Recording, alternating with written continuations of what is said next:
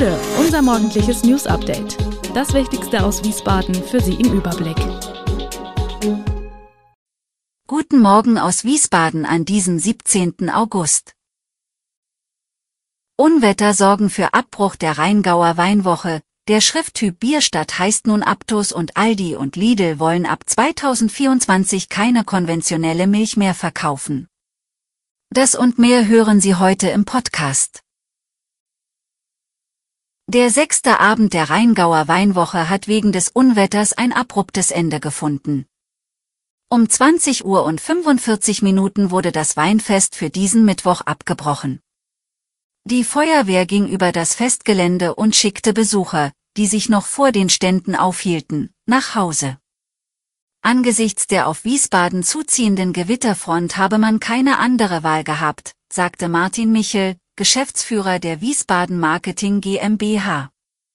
Die Veranstalter baten die Betreiber der Stände, diese zu sichern und dafür zu sorgen, dass keine Gegenstände herumfliegen konnten.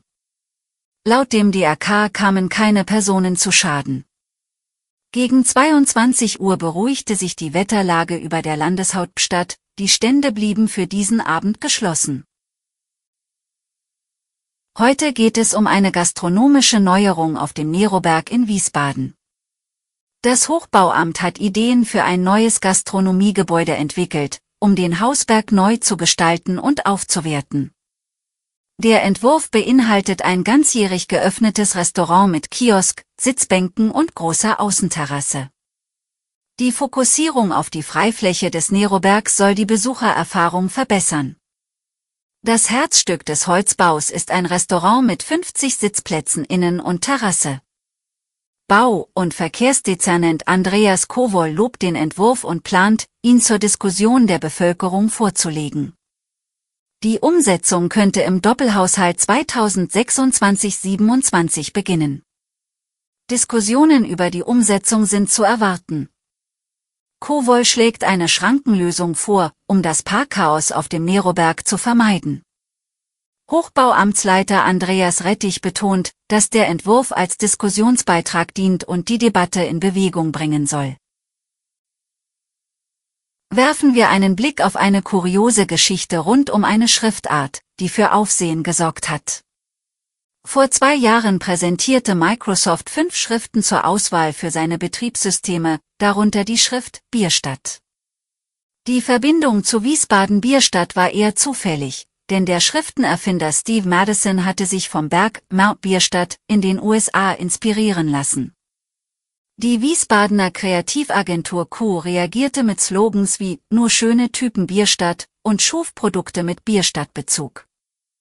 Die Schrift Bierstadt schaffte es auf den ersten Platz, doch der Schriftenerfinder benannte sie in Aptos um. Thilo von Debschitz von der Kreativagentur bedauert dies, sieht aber auch eine Chance für besondere Verbindungen. Der stellvertretende Bierstadter Ortsvorsteher, Alexander Gebauer, nimmt den Namenswechsel sportlich.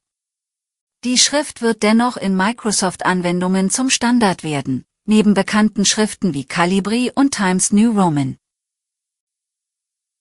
Wir beleuchten eine aktuelle Entwicklung. Laut DAK Gesundheit erreicht der Krankenstand bei Arbeitnehmern im ersten Halbjahr 2023 einen Höchststand.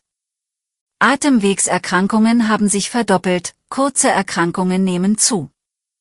Rheinland-Pfalz verzeichnet 71 Prozent mehr Fälle, Hessen sogar 72 Prozent im Vergleich zum Vorjahr.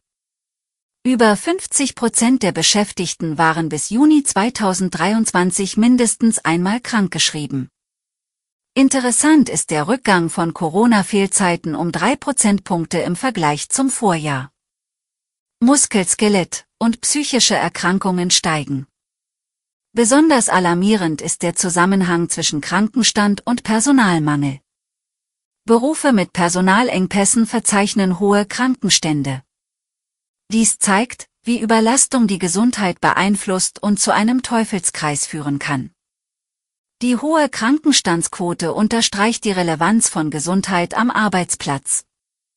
Unternehmen sind aufgefordert, den Gesundheitsschutz ihrer Mitarbeiter zu priorisieren. Die Discounter Aldi und Lidl wollen vom Jahr 2024 an nur noch Milch von Kühen verkaufen, bei denen die höheren Haltungsformen mit Außenklima und Auslauf berücksichtigt werden. Höhere Standards seien jedoch mit höheren Kosten verbunden, so Aldi Süd. Doch Nachhaltigkeit und ein gutes Preis-Leistungs-Verhältnis würden sich nicht ausschließen. Lidl wolle zudem bis zum Frühjahr 2024 sein gesamtes Angebot an frischem Rindfleisch mindestens auf die Stufe 3 der Haltungsform umstellen. Die Haltungsform ist ein freiwilliges Kennzeichnungssystem, das der deutsche Lebensmitteleinzelhandel für Frischfleischprodukte der Eigenmarken nutzt. Dabei zeigen vier Stufen von Stall bis Premiumhaltung den Verbrauchern das Tierwohlniveau an. Die Verbraucherzentrale begrüßt das Vorhaben. Das garantiere aber noch nicht, dass es den Tieren wirklich besser geht. Die Kennzeichnung bewährte Haltungsbedingungen wie den Platz, Bewegungsspielräume und Auslauf im Freien, treffe aber keine Aussagen zur Gesundheit der Tiere. Alle Infos zu diesen Themen und noch viel mehr finden Sie stets aktuell auf wiesbadener-kurier.de. Gude Wiesbaden ist eine Produktion der VRM von Allgemeiner Zeitung, Wiesbadener Kurier, Echo Online und Mittelhessen.de. Redaktion und Produktion die NewsmanagerInnen der VRM. Ihr erreicht uns per Mail an audio.vrm.de.